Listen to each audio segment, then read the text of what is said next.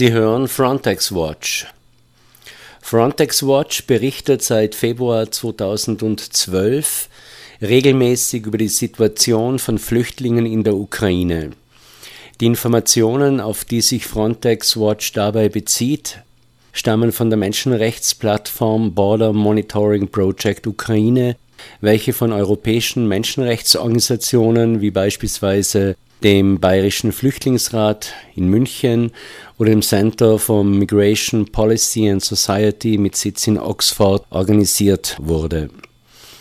Manche unserer Hörerinnen und Hörer können sich vielleicht noch an die Berichte über jene Flüchtlinge aus Somalia erinnern, die bereits monatelang von den ukrainischen Behörden widerrechtlich eingesperrt wurden und durch einen Hungerstreik gegen die Haftbedingungen protestierten.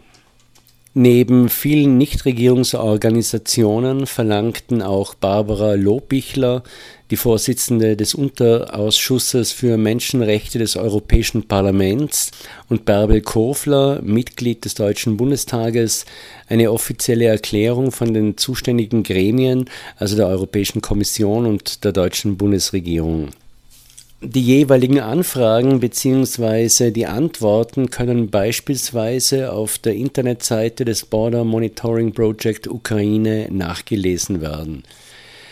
Wie nicht anders zu erwarten, sind die Stellungnahmen bezüglich der gravierenden Menschenrechtsverletzungen in der Ukraine sowohl von der Europäischen Kommission wie auch der deutschen Bundesregierung ausweichend nichtssagend und beschwichtigend.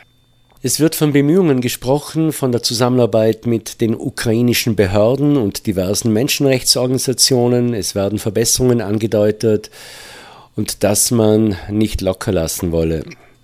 Auf die Vorwürfe, dass der Artikel 5 der Europäischen Menschenrechtskonvention von den ukrainischen Behörden systematisch verletzt wird, wird nirgends eingegangen.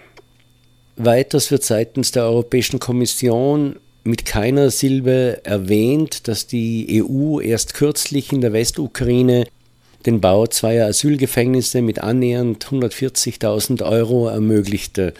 Aber auch die deutsche Bundesregierung geht auf den Vorwurf nicht näher ein, die sogenannte Internationale Organisation für Migration, kurz IMO, mit 100.000 Euro bezuschusst zu haben.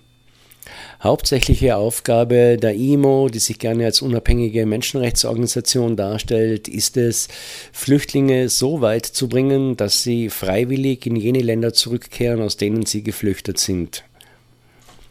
Die Masseninhaftierung der somalischen Flüchtlinge verweist letztendlich nur darauf, dass die Strategie der Europäischen Union bezüglich ihrer in Anführungszeichen Flüchtlings- und Asylpolitik offensichtlich aufgeht damit Menschen, die auf der Flucht sind, erst gar nicht in die Europäische Union hineingelangen, werden die europäischen Flüchtlingsgefängnisse außerhalb der Europäischen Union errichtet. Somit wird es Menschen mehr und mehr verunmöglicht, auf legalem Wege in die Europäische Union zu gelangen, um hier einen Asylantrag stellen zu können. Das aber bedeutet, dass die EU indirekt die Schlepperei und den Menschenhandel mitfinanziert. Ein Wirtschaftsbereich, der boomt. Weiters befördert die Europäische Union damit die Geldwäsche, da die Unsummen an Geld bekanntlich irgendwie in den legalen Geldumlauf gelangen müssen, damit es zu Kapital werden kann. Da die deutsche Bundesregierung offensichtlich die gute Zusammenarbeit mit der IMO derart herausstreicht, wollen wir uns morgen mit dieser Organisation näher befassen.